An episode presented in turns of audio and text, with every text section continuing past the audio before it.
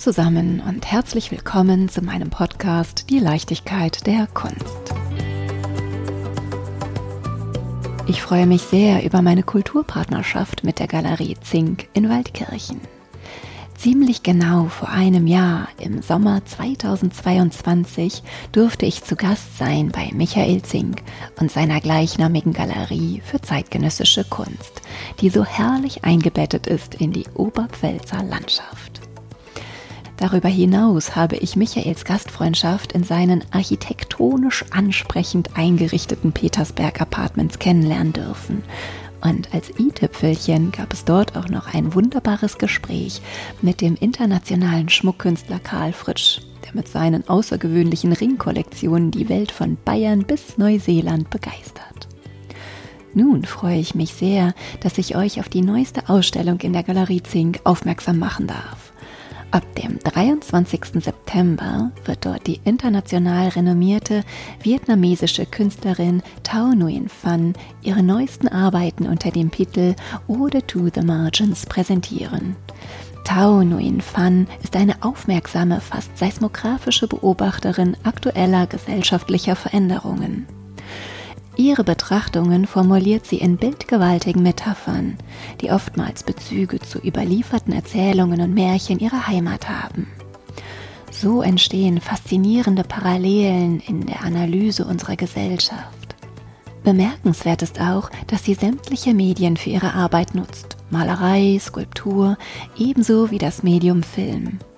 Ihre Videoarbeiten sind oft ein Rückgriff in die Geschichte und zugleich ein poetischer Kommentar der Gegenwart und manchmal ein beängstigender Ausblick in die Zukunft. Und um international und architektonisch wie künstlerisch anspruchsvoll zu bleiben, freue ich mich nun, euch meinen heutigen Gesprächspartner vorzustellen.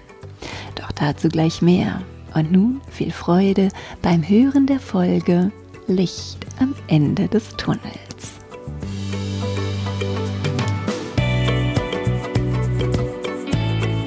Wer von euch war schon einmal in New York? Mir ist eine Reise in diese absolut faszinierende Stadt erst einmal vergönnt gewesen. Und zwar über meinen 30. Geburtstag. Ja, das liegt schon ganz schön lange zurück und bereits damals ahnte ich, dass es möglicherweise sehr lange dauern wird, bis ich wieder in die kontrastreiche Stadt der Kunst und Kultur von Licht und Schatten und der Schluchten und Achsen zurückkehren würde. Daher wollte ich damals wirklich alles möchte gern ikonografisch fotografieren. Die Wassertanks auf den Dächern, das Guggenheim Museum von innen und außen, das strahlende Licht des Sternenhimmels von Van Gogh im MoMA, das Empire State Building von unten und oben, den Blick auf die Skyline von der Staten Island Ferry, die Ziegelhäuser in Soho und Brooklyn natürlich die Brooklyn Bridge sowie den Central Park und natürlich auch den ausgefallenen Street-Style der Menschen. Einfach alles. Und da ich damals analog unterwegs war und ich Filme als recht preisintensiv empfand, habe ich gemeint, mir gut und genau überlegt zu haben, wie ich was in meinen Fokus setze. Ich habe mir sogar Bücher gekauft, um alles richtig zu machen. Tja, das Ergebnis war schon ein bisschen ernüchternd stürzende Fassaden und ein mehr oder weniger interessant geplantes Spiel mit Licht und Schatten. Naja, ich hab's damals wie heute mit Humor genommen. Schließlich gibt es ja verdammt gute Bücher und Poster über die Architektur New Yorks und natürlich auch über fast alle anderen spannenden Bauten berühmter Architekten und Künstler wie zum Beispiel Herzog und de Meuron oder James Turrell. Schauen wir uns eben die Werke der Profifotografen an. Apropos, Hätte ich es gut hinbekommen, wäre ich dann eigentlich als Architekturfotografin eine Künstlerin oder eine Dokumentarfotografin? Naja, die Frage stellt sich mir zum Glück ja nicht mehr. Und für alle anderen, die noch ungeahnte Talente in sich schlummernd vermuten, denen verspreche ich heute Licht am Ende des Tunnels. Denn mit dieser Folge lernen wir einen, wenn nicht sogar den bekanntesten Architektur- und Kunstdokumentationsfotografen kennen. Ich freue mich so sehr, dich, lieber Florian Holzer, heute vor meinem Mikrofon begrüßen zu dürfen. Und bin ganz gespannt, mehr über deine ganzen Licht- und liniengeprägten Reisen zu erfahren. Bitte stell dich doch einmal vor. Ja, der Name wurde ja schon genannt. Florian Holzherr. Ich bin 52, lebe bei München und bin Architekturfotograf und habe auch mal eine Ausbildung gemacht als, wie hieß es so schön, staatlich geprüfter Fotodesigner. Mhm. Das war eine Ausbildung, die gab es in München, eine sogenannte Fachschule, die drei Jahre gedauert hat und du hattest aber nur die Anzahl wie Schulferien, also nicht wie Semesterferien, die ja viel länger sind, also hattest nur Schulferien. Und es war sehr berufsorientierte Ausbildung, sehr technisch, das hat mir gut gefallen, das halte ich auch heute noch für eigentlich wichtig, weil Fotografie ist ja erstmal ein Handwerk. Also du musst ja die Technik beherrschen, um dann das im Bild machen zu können, was du dir im Kopf vorstellst. Und andersrum, glaube ich, funktioniert das nicht. Und das ist dann irgendwann in der Fachhochschule München aufgegangen. Also diese Form der Fachschule gibt's nicht mehr. Und das habe ich gemacht und es hat drei Jahre gedauert und ich habe davor auch noch bei einem Fotokünstler assistiert, bei Michael Wessely und auch noch bei anderen Fotografen assistiert. Den kenne ich. Der war auch schon Gast in meinem Podcast. Ah, genau, bei dem war ich sehr lange Assistent und Praktikant. Erst Praktikant, dann Assistent. Und dann war ich 1999 fertig und nachdem Architektur und Kunst das einzige sind oder was mich neben der Fotografie noch interessiert hat, habe ich geschaut, dass man das dann auch irgendwie fotografieren kann und bin dann so da langsam reingerutscht. Es wird ja oft gesagt, ja, man hat dann wahnsinnig Glück und dann trifft man die Leute, wenn man Glück hat. Ich glaube nicht so an Glück. Ich glaube, wenn man wirklich was mit Herzblut macht, dann bist du die ganze Zeit für diese Sache unterwegs. Und natürlich bist du dann da unterwegs, wo solche Leute sind, die solche Aufträge vergeben. Und dann ist, glaube ich, der Glücksteil relativ geringer. Aber wahrscheinlich hatte ich auch viel Glück. Ach, die Frage, die stellt sich ja gerade gar nicht. Ich würde ja mal ganz gerne wissen, wo dein Glück oder dein Weg in die Fotografie ihre erste Stunde gefunden hat. Klar, du hast gerade schon von deiner Ausbildung angefangen zu erzählen. Aber wie sah das denn bei dir in der Kindheit aus? Bist du durch deine Eltern geprägt?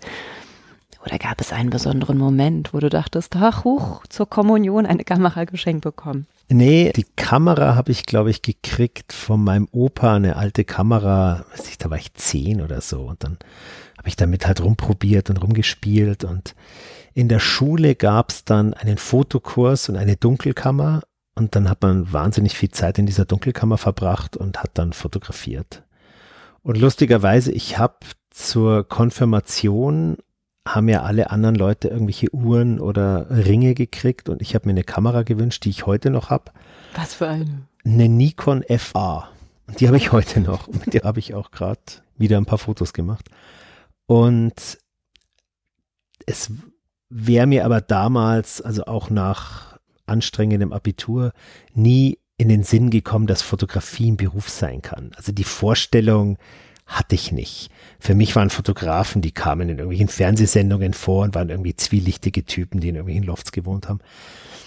Und dann habe ich erst was ganz Bodenständiges angefangen zu studieren, und zwar Jura in Erlangen das war aber überhaupt nichts für mich. Also ich war schlecht und ich hatte keine Lust und ich fand die Leute, die mir studiert haben, schwierig. Warum wolltest du denn Jura studieren? Ja, so was Vernünftiges. Ach so. Und da hat man was und so. Und dann habe ich das aber ziemlich schnell nach drei Semestern sein lassen und hatte aber noch nicht wirklich einen Plan B. Und dann hat plötzlich die Fotografie wieder ums Eck geschaut. Und dann dachte ich mir, vielleicht geht es ja doch. Und dann habe ich so ein bisschen rumgehört und, hm, und wen gibt's denn da und wen kennt man denn und wo könnte man denn ein Praktikum machen? Und so habe ich dann mein erstes Praktikum gemacht beim Daniel Meyer, hieß der, also heißt er immer noch. Und genau, dann habe ich mir gedacht, ja, das könnte schon was sein. Und dann muss man eine Mappe machen, um sich zu bewerben. Und dann habe ich mich in München an der Fotoschule beworben und dann bin ich nicht genommen worden, also ich bin nicht mehr eingeladen worden. Oh Gott, das Selbstbewusstsein. es ging und dann habe ich weiter assistiert und habe mir probiert es halt nächstes Jahr nochmal. Hab aber dann mir gedacht, na ja, vielleicht wäre es nicht ganz blöd, dich nicht nur in München zu bewerben, sondern auch noch vielleicht woanders. Und dann habe ich mich noch in Berlin beworben und in Zürich an der Hochschule für Gestaltung. Und habe dann also auch drei, es ist immer so, du gibst eine Mappe ab und dann wirst du eingeladen und dann wirst du irgendwie so getestet und dann musst du zu dieser Einladung nochmal Bilder mitbringen, die du zu einem gestellten Thema und am Ende wäre ich auf allen drei Schulen genommen worden. Und dann habe ich mich für München entschieden, allein aus dem Grund, also Zürich wäre wahnsinnig toll gewesen, aber Zürich hätte Schulgeld gekostet. Also wenn du nicht aus dem Kanton Zürich bist, dann kostet das was und das war damals schon empfindlich viel. Und Berlin hätte auch was gekostet, nicht ganz so viel und dann habe ich mich für München entschieden, weil das darf man nicht unterschätzen, fotografieren oder die Fotografieausbildung damals, das war einfach vom Materialaufwand teuer. Heute fotografierst du digital, okay, du musst mal eine Kamera kaufen und irgendwie einen Rechner. Und dann kannst du sechs Milliarden Fotos machen und es kostet nichts. Aber früher musstest du ja jeden Film kaufen, den musstest du entwickeln, du musstest Kontaktbögen machen, das hast du alles selber gemacht, aber trotzdem, die Chemie hat Geld gekostet, Papier, da hast du schon im Monat locker mindestens 500 Mark ausgegeben für Filme und Entwicklung. Deswegen dachte ich mir, bleibst du mal in München. Da hast du auch deine Jobs schon, die du als Schüler hattest und als Student. Dann kannst du nebenher ein bisschen Geld verdienen. Ach, womit hast du denn Geld verdient? Ich habe alles Mögliche gemacht. Ich habe nach dem Abitur als Straßenkehrer gearbeitet, mhm. weil die sehr gut bezahlt haben. Da gab es 14 Mark in der Stunde, also Ende der 80er Jahre. Und dann habe ich in einem Bauingenieurbüro Pläne gepaust, was es heute gar nicht mehr gibt, weil heute druckst die dann einfach wieder auf, sondern musste man damals noch pausen. Ich habe auf dem Tollwood Festival gearbeitet, was man halt so macht als Student. Habe aber dann, Gott sei Dank, schon während dem Fotostudium oder Fotoschule, Studium war es ja nicht, habe ich auch schon mit Fotografie Geld verdienen können. Das war ganz praktisch. Irgendwie hat sich das so zufälligerweise ergeben. Und hast du damals schon festgestellt, dass dich Kunst und Architektur reizt oder hast du erst gedacht, ho, ho, ho, ab zu den Models? nee, komischerweise. Oder Food. Nee, auch nicht. Ich war schon immer sehr fokussiert auf Kunst und also erst Architektur und dann kam das mit der Kunst dazu. Und es war auch in der Fotoschule so, dass ich auch zu meinen Modelehrern gesagt habe, Sie, Entschuldigung, die Aufgabenstellungen werde ich abgeben, aber bitte erwarten Sie von mir nicht zu viel. Ich kann das nicht, es interessiert mich auch nicht besonders, aber ich gebe es ab, weil es ein Thema ist und dann ist auch gut. Das haben auch alle verstanden. Also ich war dann schon während der Ausbildung sehr fokussiert auf das, was ich seitdem mache. Und ich mache es auch immer noch ganz gern. Es stellen sich natürlich gewisse Ermüdungstendenzen stellen sich manchmal schon ein, aber im Großen und Ganzen mache ich es immer noch sehr, sehr gerne. Ermüdungstendenz in Richtung Reise oder? Also in viele Richtungen. Reisen wird immer anstrengender, weil einfach der Akt des Reisens, also seit 9-11 ist es ja mit diesen Sicherheitschecks und hier und da und das darfst du nicht mehr mitnehmen und das darfst du nicht mehr mitnehmen. Natürlich ist das Jammern auf hohem Niveau, aber Vielleicht hat es auch mit dem Älterwerden zu tun, dass man nicht mehr so belastbar ist und schneller gestresst ist. Das kann schon auch sein. Das Material so schwer, wobei, nee, das wird ja eigentlich leichter. Also mein Fotokoffer wiegt immer noch weitaus mehr als das, was die Lufthansa eigentlich einem gerne erlaubt, mit an Bord zu nehmen. Aber bis jetzt klappt schon immer ganz gut. Wir können ja mal gegenwiegen. Dein Fotokoffer gegen meinen Aufnahmekoffer. Also ich glaube, ich bin bei 15 Kilo oder so. Ich habe es noch nicht nachgeguckt. Und also ich glaube, die Idealvorstellung des Fotografierens, die wurde gelebt. Wenn man sich zum Beispiel so anguckt, Ezra Stoller, der so in den 50er, 60er Jahren oder Julius Schulman, den die meisten kennen, das waren so ganz berühmte Architekturfotografen. Ezra Stoller war an der Ostküste in Amerika und Julius Schulman an der Westküste. Und das sind so ikonografische Fotos. Wenn man die sieht, hat die jeder schon mal gesehen, auch wenn er mit dem Thema nichts zu tun hat. Aber die sind so in die allgemeine Erinnerung, sind die extrem eingebrannt, diese Bilder. Und da gibt es dieses Stahlhaus, heißt es. Das hat der Schulmann damals fotografiert und der hatte eine Woche Zeit, dieses Haus zu fotografieren. Das Haus war fertig, der Garten war fertig, die haben das eingerichtet und dann hatte er eine Woche Zeit, das zu fotografieren. Und das sind wunderbare Aufnahmen. Wie viel Zeit gibt man dir heute? Oder nimmst du dir? Oder darfst also du dir heute nehmen? ist es meistens so, dass es heißt, ja, fahren Sie doch mal hin, machen Sie ein paar Fotos, es ist noch nicht ganz fertig. Und dann kommst du hin und dann ist, stehen noch irgendwie Bagger im Garten und eigentlich ist es auch noch nicht geputzt und irgendwie ist noch Baustelle, aber im dritten Stock wohnt schon jemand, weil Zeit ist ja Geld und so. Das hat sich extrem geändert. Ich, das letzte Mal, dass ich wirklich drei Tage Zeit hatte für ein Haus, war ein Haus von Tadao Ando in Los Angeles, was vor zwei Wochen wieder Berühmtheit erlangt hat, weil Beyoncé das für 200 Millionen Dollar gekauft hat mit ihrem Gatten. Und für den ursprünglichen Bauherrn, den Herrn Bell, habe ich das 2017 fotografiert und da hatte ich drei Tage und war allein mit diesem Haus. Sie hat es bestimmt nur gekauft, weil in dem Exposé so hervorragende Bilder waren. ja, ich, ich weiß nicht, warum sie es gekauft hat. Es ist ein beeindruckendes Haus von einer Größe, die wir uns hier schwer vorstellen können. Da ist also auch Teil davon ist ein Museum. Es hat, glaube ich, ich glaube 5000 Quadratmeter am Ende. Das ist der totale Wahnsinn. Aber da hatte ich drei Tage Zeit und in Los Angeles ist das Licht ja immer gut. Auch mittags schaut es gut aus. Was, während du ja hier mittags nicht fotografieren kannst, kannst du es da drüben ganz gut machen. Du hast gerade schon von zwei bedeutenden Architekturfotografen aus Amerika gesprochen. Wie ist denn die Geschichte der Architekturfotografie? Kam sie von Amerika nach Europa rüber geschwappt und seit wann spielt es eigentlich eine Rolle, dass man Häuser fotografiert? Also es gibt relativ bekannte Architekturfotos von diesem, ich kann kein Französisch, Eugène Ager, der hat ja ganz Paris fotografiert. Und das ist so, das sind jetzt so die ersten seriellen Architekturfotos, die mir so in den Kopf kommen. Und ich glaube, wirklich kommerzialisiert haben das die Amerikaner. Also ich glaube, bei den Amerikanern ging es so in den 20er Jahren los, dass man Sachen zu Werbezwecken hat fotografieren lassen. Und selbst in Wien hat man das relativ früh gemacht, dass man Sachen hat fotografieren lassen, dann hat man kleine Bücher gebunden und die an potenzielle Kunden weitergegeben. Und es gab natürlich in Amerika auch diese ersten Zeitschriften über Architektur, House and Garden, Home and Garden, Architectural Digest, die gibt es ja wahnsinnig lang. Und da waren dann so Leute wie Julius Schulman, Fotografie war, ja, es ist plötzlich in der breiten Masse angekommen, so in den 30er Jahren in Amerika durch Kodak und dann haben die kleine leichte Kameras verkauft und es wurde so, erst war es ein Hobby für wohlhabende Leute und dann kam es in die breite Masse und dann haben auch Architekten, ach, das zeichne ich jetzt nicht mehr, das fotografiere ich. Und der Julius Schulman, der hat als, ich glaube sogar, ich bin mir nicht mehr ganz sicher, als junger Architekt gearbeitet und dann hat es irgendwann geheißen, du, deine Fotos sind eigentlich super, mach doch mal mehr Fotos. Und so ist es dann gekommen. Und dann plötzlich haben die gemerkt, ich kann ja mit diesen Bildern meine Arbeit viel besser verkaufen. Und das ist auch so ein berühmtes Zitat vom Schulman, wo er sagt, ich kann die Architektur mit meinen Bildern viel, viel besser verkaufen als der Architekt mit seinen Worten.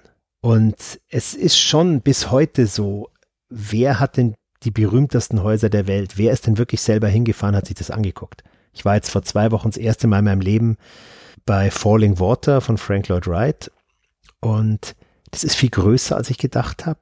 Und ist natürlich immer ganz anders als die Fotos, klar. Aber ansonsten, auch wenn Leute Architektur studieren, die sehen Fotos und Fotografie lügt immer, sage ich.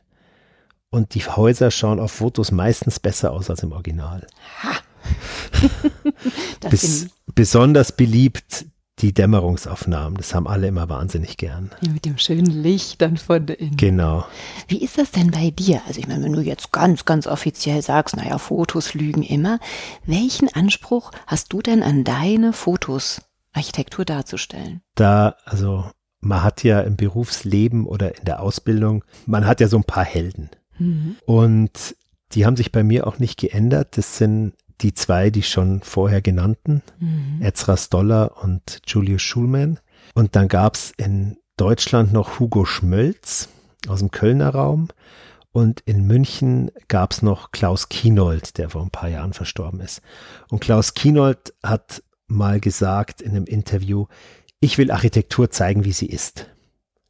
das ist ein markiger Spruch. Es geht natürlich nicht, weil wir sehen ja die Dinge nicht, wie sie wirklich sind, sondern wie wir sie interpretieren. Mhm. Aber mir ist es wichtig, die Architektur nicht zu überhöhen, so einen menschlichen Blick auf Augenhöhe auf ein Gebäude zu haben. Aber auch das Gebäude wirklich zu erklären für jemand, der es wahrscheinlich nie live sehen wird.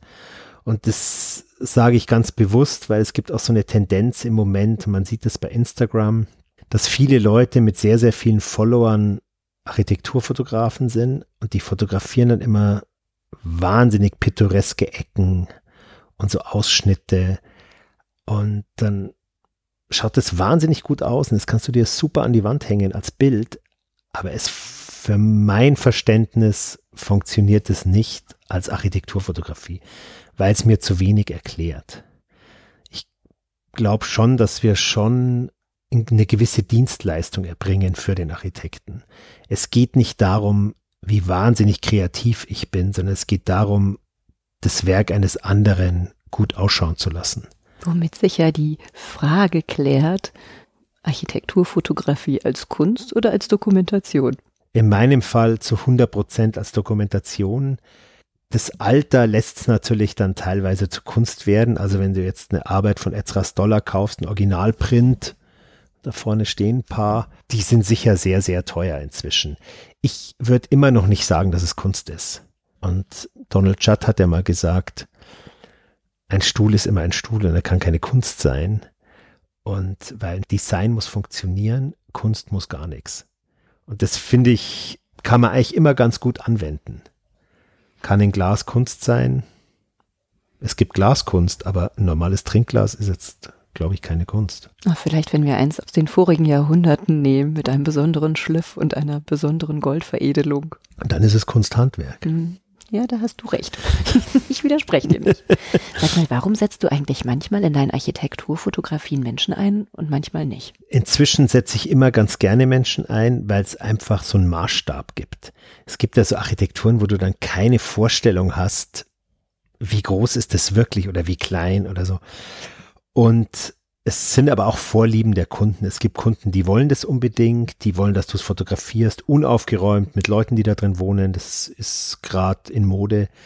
Dann gibt es Architekten, die sagen, nee, ich will das ganz leer haben und total reduziert. Da gehe ich dann schon auch auf die Wünsche meiner Kundschaft ein. Und wen setzt du dann als Modell ein? Freunde, Bekannte, Assistenten, der Architekt selber. Manchmal renne ich durchs Bild. Inzwischen gibt es ja tolle Fernsteuerung für die Kameras, kannst selber mal durchrennen. Ach, und dann ist der Mensch in Bewegung? Genau, also ich will schon, dass die meistens in Bewegung sind. Hm. Bisschen, nicht zu viel, sonst schaut es auch nicht gut aus. Ich habe da mal ein ganzes Semester mit meinen Studenten drüber gearbeitet, nur über Unschärfe. Das ist ganz lustig. Klar, gewesen. du bist ja auch ein Schüler mit Sallys.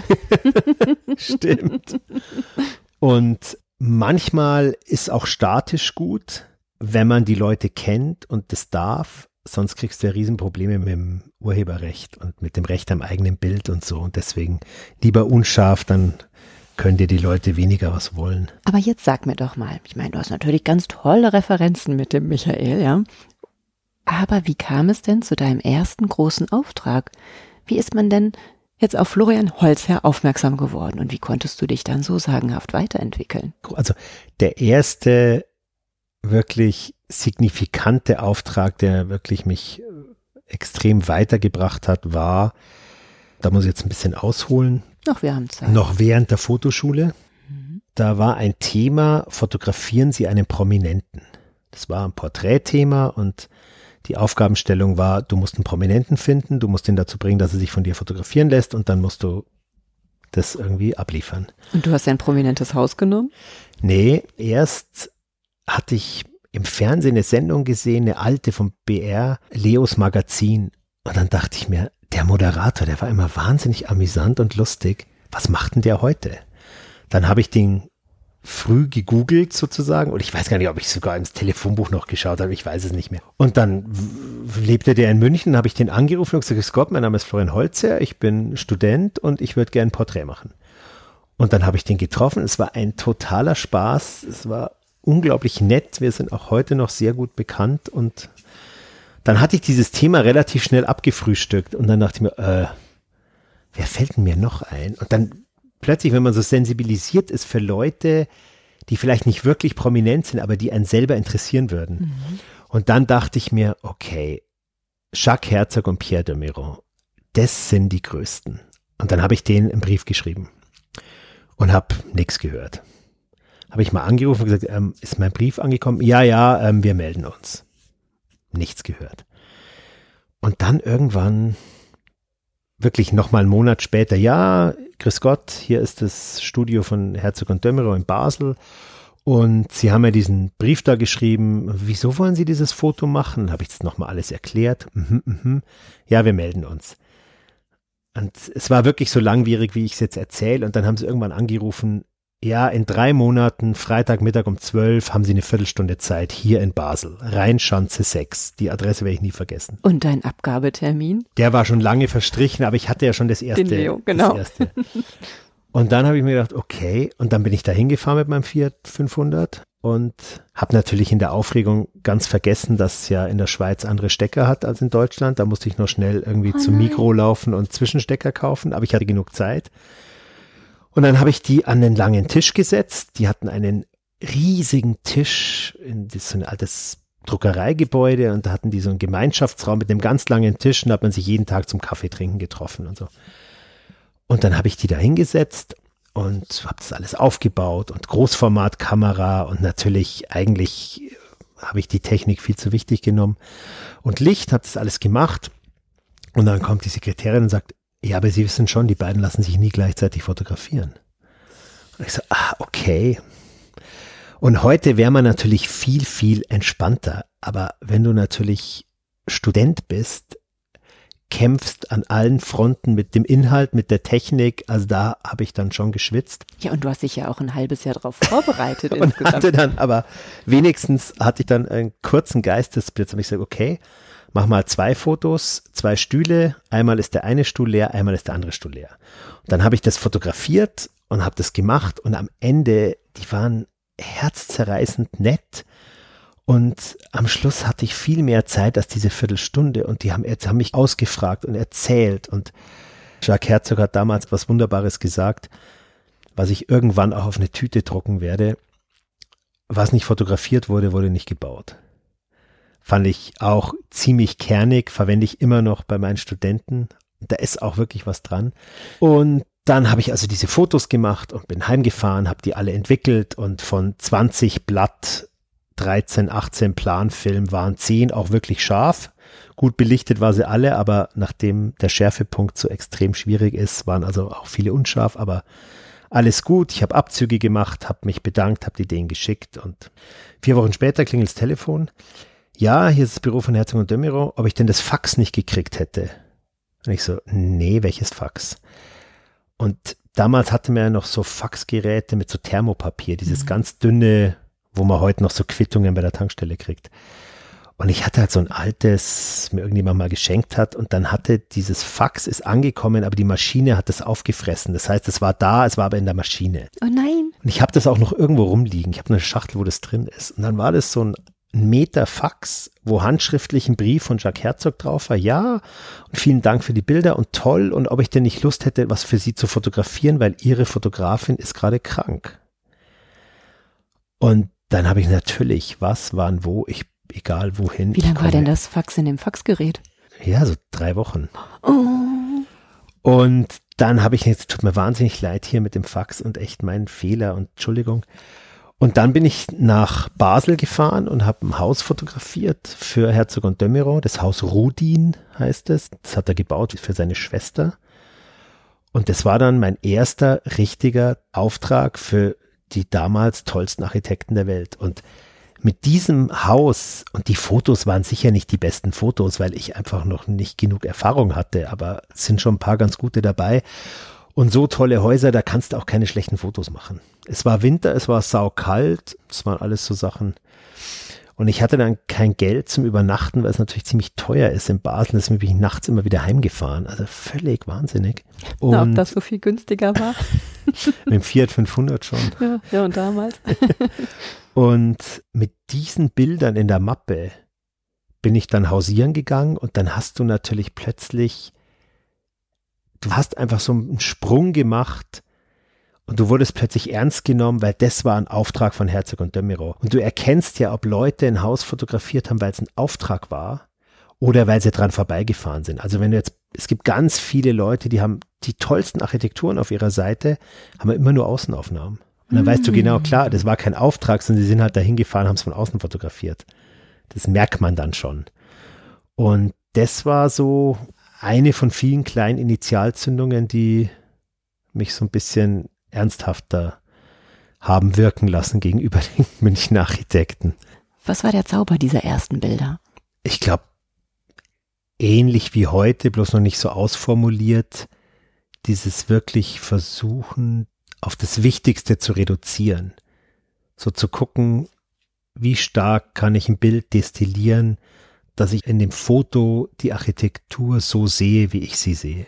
Klingt das verständlich oder ist das totaler Käse? Nein, das klingt schon verständlich, aber ich würde es gerne noch genauer haben. Was bedeutet denn, dass du das ja herausfilterst? Also ein Haus ist, ist so ein Gebäude mit ein paar Fenstern, einer Tür und wo ist denn diese du, Essenz, die du suchst? Dass du einen Blickwinkel findest, wo die Proportionen gut sind, dass du es auf dem Foto so wahrnimmst, wie du siehst oder möglichst nahe rankommst, weil man natürlich nie so nah rankommt, wie wenn man es selber erlebt.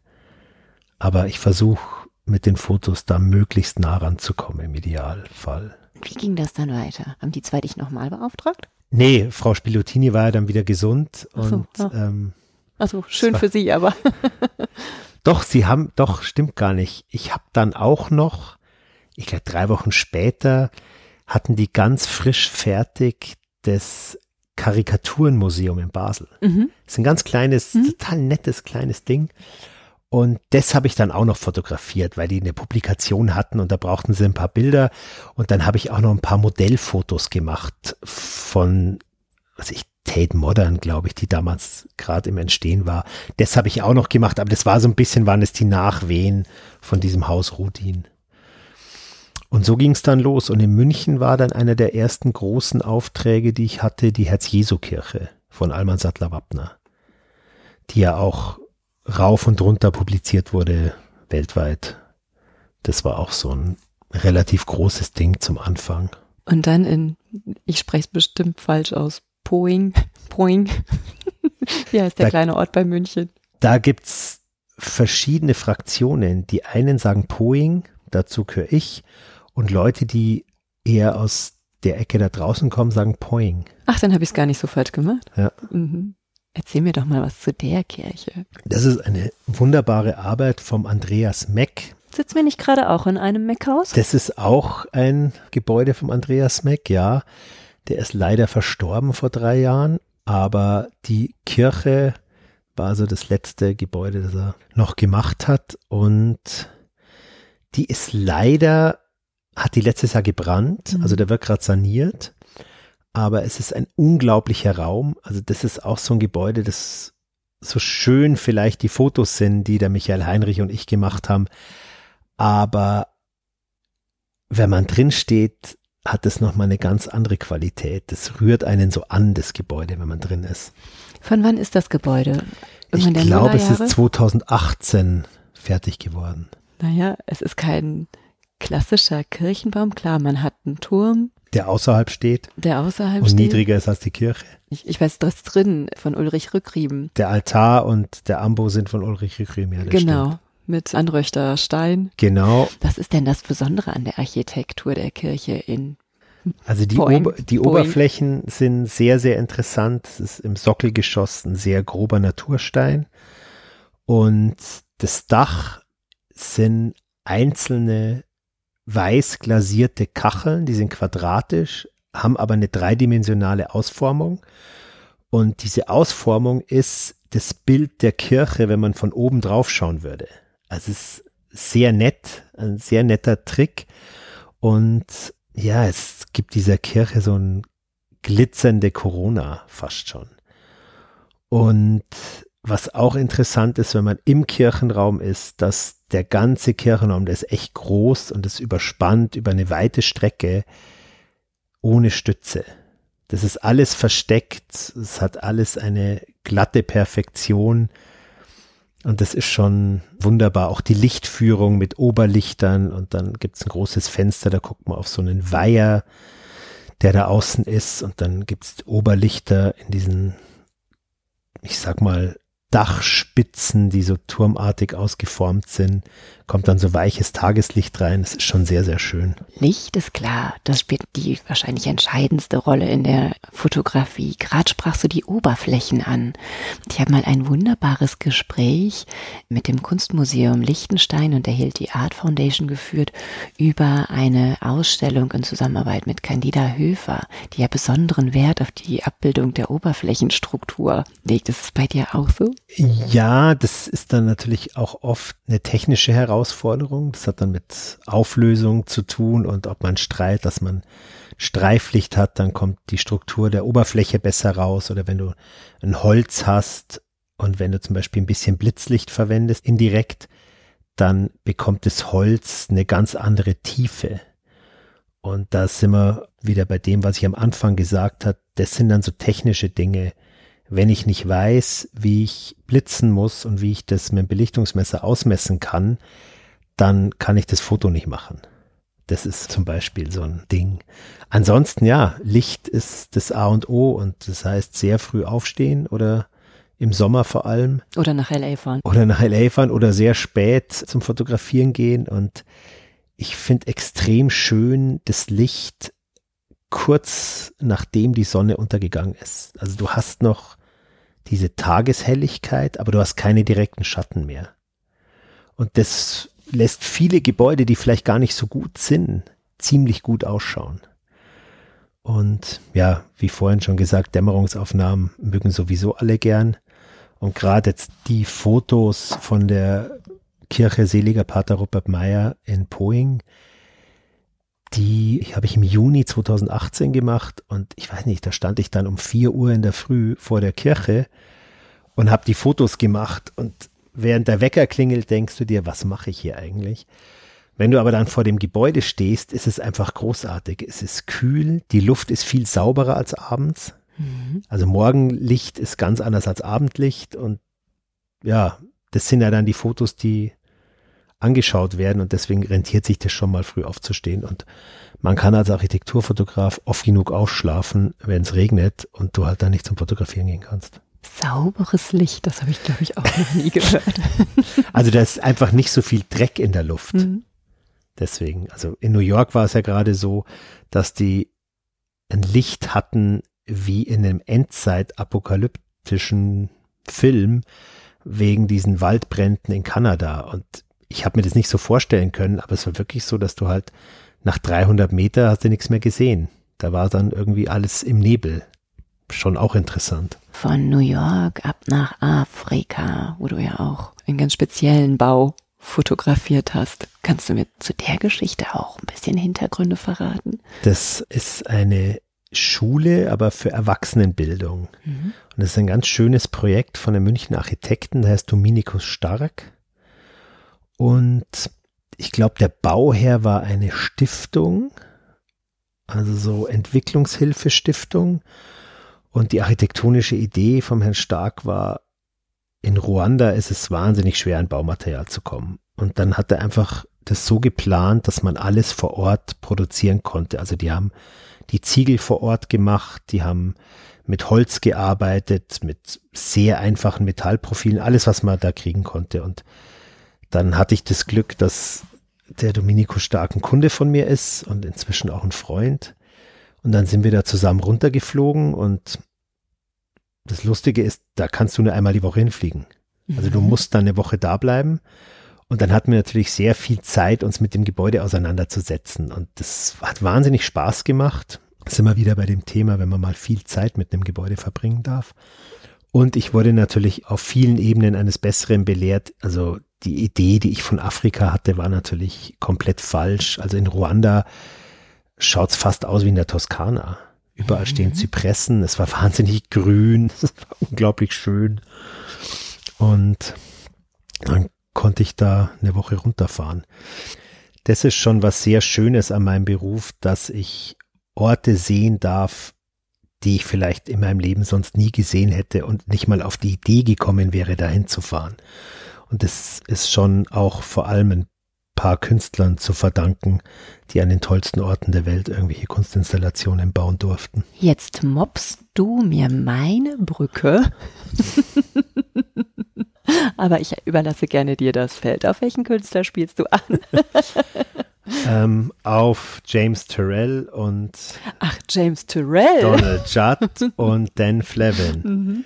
Letztere beiden habe ich nicht mehr lebend erleben dürfen, sondern habe mit ihren Nachlassverwaltern und Stiftungen zu tun, aber James Terrell, Gott sei Dank, lebt noch. Auch ein enger Freund, wie ich vermute, mittlerweile. Ja, wenn man sich so lange kennt, hat man schon ein bisschen engere Beziehungen, hat auch viel familiäres über die Jahrzehnte mitgekriegt.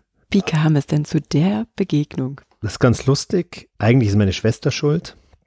Meine Schwester hat Kunst studiert in München und hat ihre Zulassungsarbeit damals über James Terrell geschrieben, in einer Zeit, wo eigentlich die meisten Leute nicht wussten, wer James Terrell ist. Und die hatte ihn dann auch schon besucht in Amerika, die kannte den dann schon persönlich und dann hat das Lehmbach-Haus in München eine Arbeit angekauft und Terrell ist gekommen und hat die aufgebaut.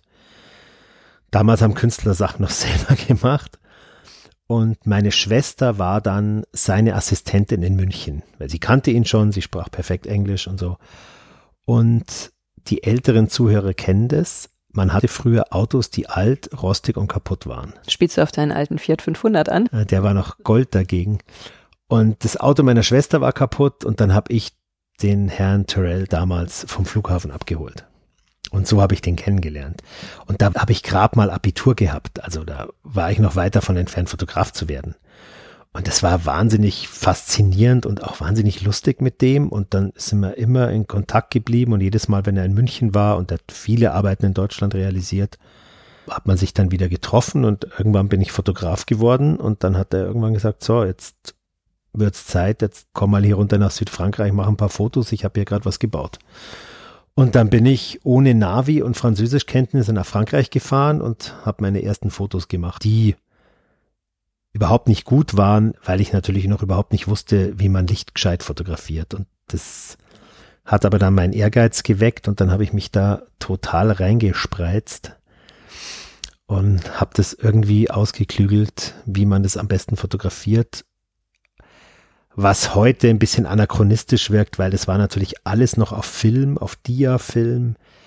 Das war wirklich nicht einfach. Heute mit der Digitalfotografie, ist es geschäftsschädigend, das kann fast jeder. Also wenn du nicht der totale Depp bist, dann kann jeder relativ ordentliche Fotos mit einer Digitalkamera produzieren. Aber auf Film musstest du schon noch wirklich wissen, was du tust. Du hast gerade gesagt, damals kannte man James Turrell vielleicht noch nicht. Mal angenommen, heute würde jemand auch James Turrell nicht kennen. Wie würdest du ihn denn erklären? James Turrell ist ein amerikanischer Lichtkünstler und der schafft Erlebnisräume mit Licht. Also es geht um deine Wahrnehmung.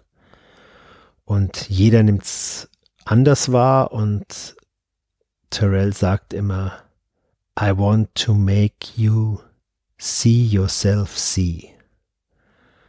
Und er bearbeitet auch Phänomene aus der Wahrnehmungspsychologie. Also es gibt ja diesen Ganzfeldeffekt. Der stellt sich zum Beispiel ein, wenn man durch eine Wolke fliegt und alles ist weiß, und plötzlich hat man keinen Punkt mehr, den man mit dem Auge fokussieren kann, dann verliert man das Gleichgewicht, den Gleichgewichtssinn. Und Terrell schafft solche Räume in Museen. Du gehst in den Raum und badest in Licht und siehst nirgends ein Ende. Und dann ändern sich die Lichtfarben und es sind unglaubliche Erlebnisse. Und also Ganzfeld ist eine Werkserie von ihm, die relativ bekannt ist. Und dann gibt's noch die sogenannten Sky Spaces. Das sind einfach gesagt gebaute Strukturen, zylindrisch oder würfelförmig. Da kannst du dich reinsetzen, haben umlaufend eine Bank und dann schaust du nach oben und dann ist da ein Loch in der Decke. In Lech ist eins, ne? In Lech ist eins, in Unna ist eins, in Salzburg ist Stimmt, einer. im Lichtmuseum, ja. Mhm. In Zuotz in der Schweiz ist einer. In England gibt es mehrere. Also man kann in Europa ziemlich viele Sky Spaces anschauen. In Varese gibt es einen sehr, sehr frühen in der Villa Panzer. Und man hat dann in dem Raum ein definiertes Licht und dann schaut man in den Himmel und das Loch ist so gemacht, dass du keine Materialstärke an der Kante siehst. Und wenn man nicht weiß, wie das gemacht ist, und selbst wenn man es weiß, man denkt, das ist eine Scheibe aus Licht, aber keiner realisiert, dass es eigentlich der Himmel ist. Und das ist dann wieder das Ding mit der Wahrnehmung. Wenn jetzt innen das Licht ganz weiß ist, so, so ein ganz kaltes Weiß, dann wird der Himmel ist plötzlich nicht mehr blau, den du siehst, der wird plötzlich grau. Oder wenn du innen das Licht ganz tiefes Blau machst, dann versucht dein Auge die Gegenfarbe zu realisieren und dann schaut der Himmel plötzlich aus, als wäre er rot. Also der Himmel ist natürlich nicht rot, aber der Himmel ist ja auch nicht blau. Und damit arbeitet Terrell und das ist immer wieder beeindruckend. Es gibt wahrscheinlich wenig Leute auf der Welt, die so viele Sky Spaces gesehen haben wie ich, weil ich sie auch fotografiert habe. Und es ist immer wieder unglaublich beeindruckend und der Himmel ist überall auf der Welt anders. LA. Ja. Oder in Zurz oder es ist wirklich, es ist immer noch unglaublich. Terrell ist Quäker. Ja. Also eine gewisse Spiritualität spielt in seinem Leben eine große Rolle. Ja, und ich glaube, dass es auch im Alter mehr geworden ist. Er ist auf der anderen Seite auch ein sehr technischer Mensch. Also der hat auch jeden Flugschein, den man irgendwie haben kann. Der hat auch früher mit dem Fliegen Geld verdient, als also mit der Kunst noch kein Geld verdienen konnte. Und der hat es beides, glaube ich. Auf der einen Seite dieses Spirituelle, auf der anderen Seite dieses unglaubliche Wissen eines fast schon Universalgelehrten. Vorbild für dich? In manchen Dingen, ich habe wahnsinnig viel von dem gelernt, muss ich schon sagen. Zum Beispiel? Dinge von sieben Seiten zu betrachten. Also das ist aber, glaube ich, auch so eine Künstlernummer. Ach, das also musst du Künstler, mir sagen. Ich gucke Sachen von zwei Seiten an, aber. Künstler, die kommen auf Lösungen, da wärst du nie drauf gekommen. Auch gute Anwälte. Anwälte gucken auch Sachen von jeder Seite an. Nein, nein, Florian, du hast das Jurastudium gegen Fotografie ausgetauscht. Ja, aber die, also ich muss sagen, die cleversten Leute, die ich im Leben getroffen habe, waren Künstler, Notare und Anwälte. Und zwar vom Denken her. Mhm. Das fand ich immer so, vielleicht bin ich einfach nicht clever genug, aber manchmal denke ich mir schon, wie kommen die drauf? Stell mal dein noch, Licht nicht unter den Scheffel. Auch noch, wie kommen die drauf, das auch noch aus der Seite mhm. zu betrachten und diese Lösung auch noch in Betracht zu ziehen? Deswegen denke ich da immer dran. Mhm. Terrell hat ja auch einen riesengroßen Krater. Den Roden Crater in Arizona. Mhm, genau.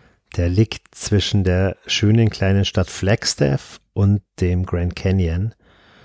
Und es ist wirklich ein Eruptionskrater, also es ist kein Meteoritenkrater, so wie jetzt es auch in Deutschland gibt, sondern es ist wirklich ein Eruptionskrater. Und den hat er in den 70er Jahren mit Hilfe von Kunststiftungen und seinem eigenen Geld gekauft. Und dann hat er angefangen zu planen und baut seit ja, ich glaube 30 Jahren inzwischen, auch so Himmelsbeobachtungsräume in diesen Krater rein. Und da ist sehr viel Geld reingeflossen und sind aber immer noch nicht fertig und es weiß auch keiner, wann oder ob das fertig wird. Aber ich bin immer guter Dinge. Ist vielleicht auch gar nicht die Frage, ob es fertig werden soll. Vielleicht nicht. Vielleicht reicht die reine Idee. Wenn du dich so viel mit Licht beschäftigst und unfokussiert bist. das ist frech von mir.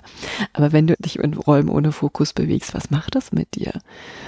Also du wirkst ja schon sehr klar und auf den Punkt konzentriert. Und auf einmal bist du in einem Raum, in dem man, ich weiß es nicht, ob es richtig formuliert ist, aber die Kontrolle abgibt. Also ich bin ja meistens in diesen Räumen, um zu arbeiten, um zu fotografieren. Kann man das denn dann so differenzieren? Ja, weil man muss sich konzentrieren. Ich muss die Leute, das sind zum Beispiel Orte, wo ich immer jemand reinstelle, weil sonst ist das Foto ja nur eine Farbfläche. Mhm. Und deswegen stelle ich da immer mindestens eine Person rein, am liebsten zwei, damit man eine Dimension kriegt. Eine steht näher an der Kamera, eine steht weiter weg. Nicht mehr als zwei, sonst wird es ein bisschen komisch. Aber natürlich gibt es auch Fotos, wo mehr als zwei drauf sind, weil wieder sich irgendeiner reingeschlichen hat oder was weiß ich, aber im Idealfall. Und dann bin ich so konzentriert, dass ich mich gar nicht auf die Arbeit einlassen kann. Was ich dann schon mache, wenn alles erledigt ist, dass ich dann nochmal alleine reingehe und wenn keiner da ist und es ist kein Museumsbetrieb, was auch ein unglaubliches Geschenk ist, dass man mhm. diese Arbeiten alleine erleben darf, das mache ich dann schon manchmal, dass ich mich dann da noch eine Stunde reinsetze. Und das ist einfach, es klingt jetzt platt, wahnsinnig schön. Mhm. Ganz aktuell ist in der Nähe von München auch. In Freising, mhm. im neuen Diözesanmuseum, ist eine Arbeit, die sehr, sehr schön ist und ich finde sie vor allem so schön, weil sie komplett neu ist. So eine Arbeit in der Form gibt's weltweit nicht von Terrell. Das finde ich natürlich spannend. Wollen wir von Jarell zu Jatte kommen? Gerne. Auch ein Künstler, den du ja schon das ein oder andere Jährchen begleitest. Also seine Stiftung habe ich lange begleitet und zwar die Chinati Foundation in Marfa, Texas. Und da hat Judd sich ein altes Militärgelände gekauft mit finanzieller Hilfe der Dia Art Foundation und hat in den 80er Jahren die Künstler, die er am tollsten fand, also auch viele Freunde von ihm, Dan Flevin und so hat er eingeladen, da was zu machen, auch Ilya Kabakov und hat selber auch ein paar Arbeiten realisiert und es wird der Minimal Art zugeordnet, das Werk von Judd und ich finde das, also für mich persönlich ist das wahnsinnig großartig. Und von 2000 bis 2008 bin ich da jedes Jahr hingefahren und habe peu à peu alles durchfotografiert.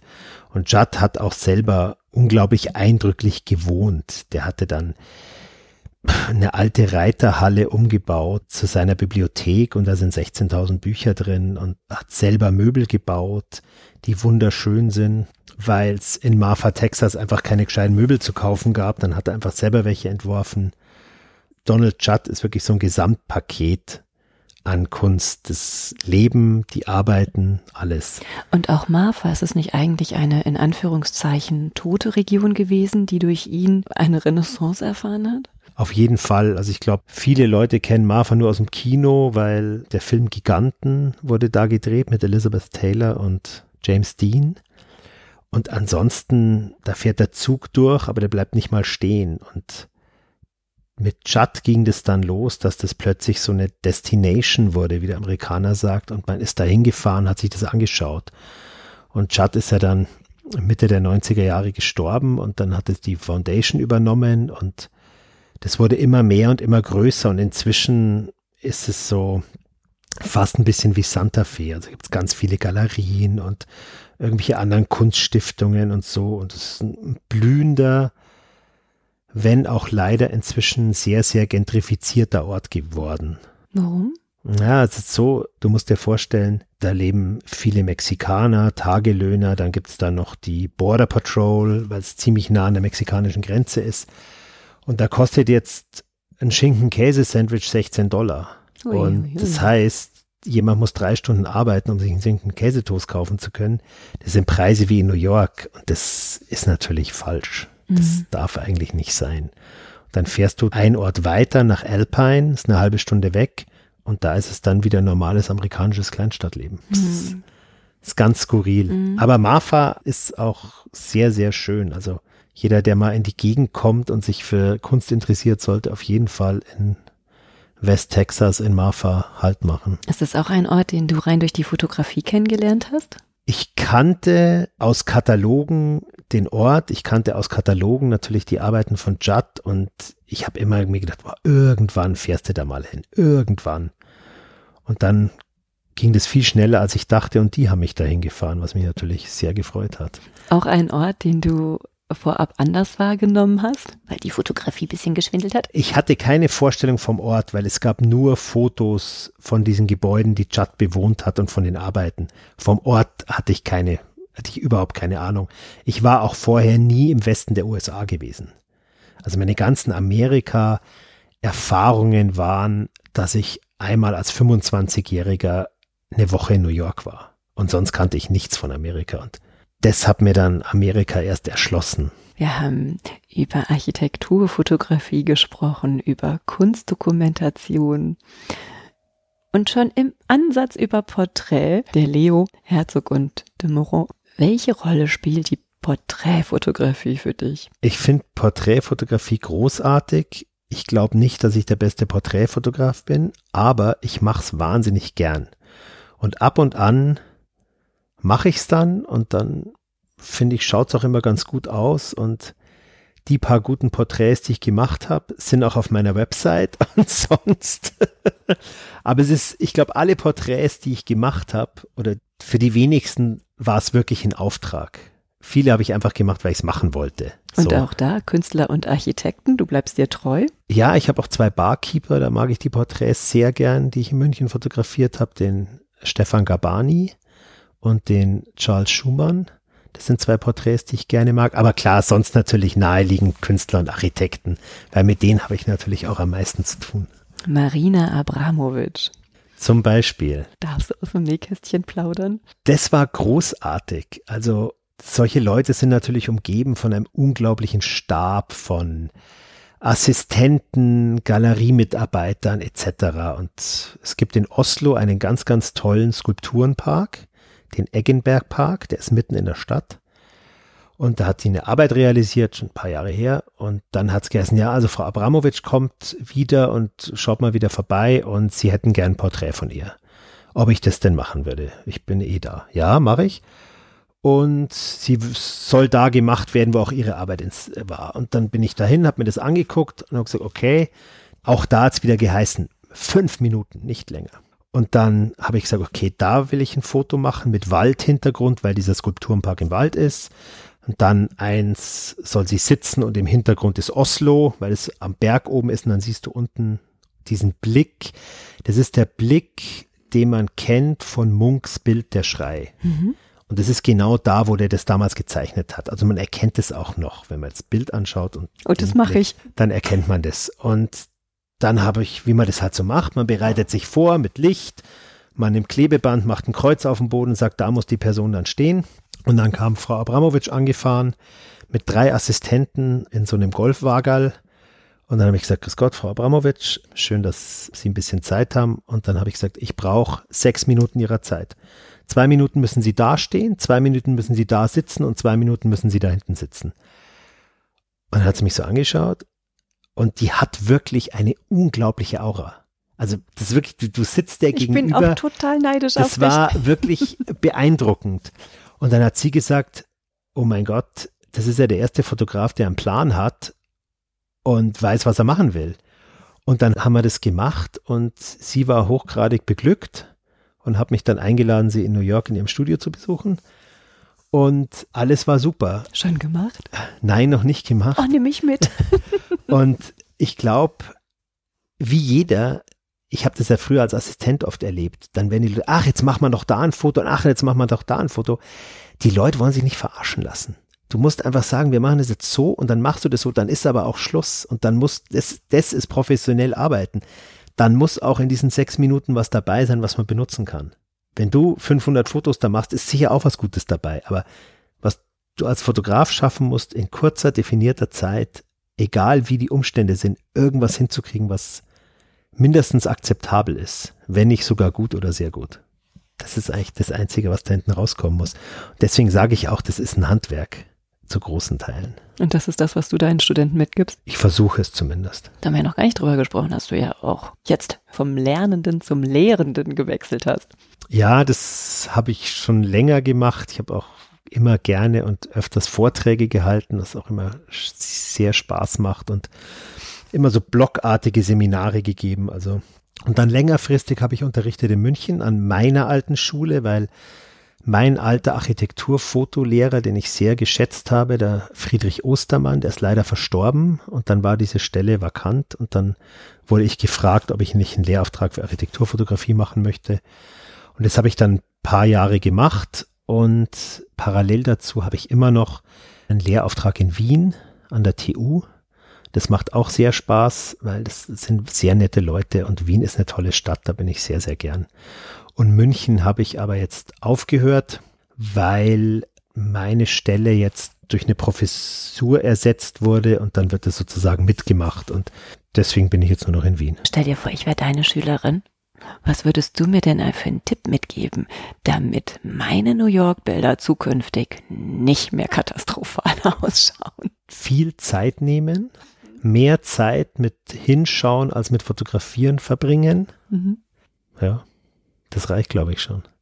Den Rest macht's iPhone. Genau. Und Zeit für New York nehme ich mir alle mal.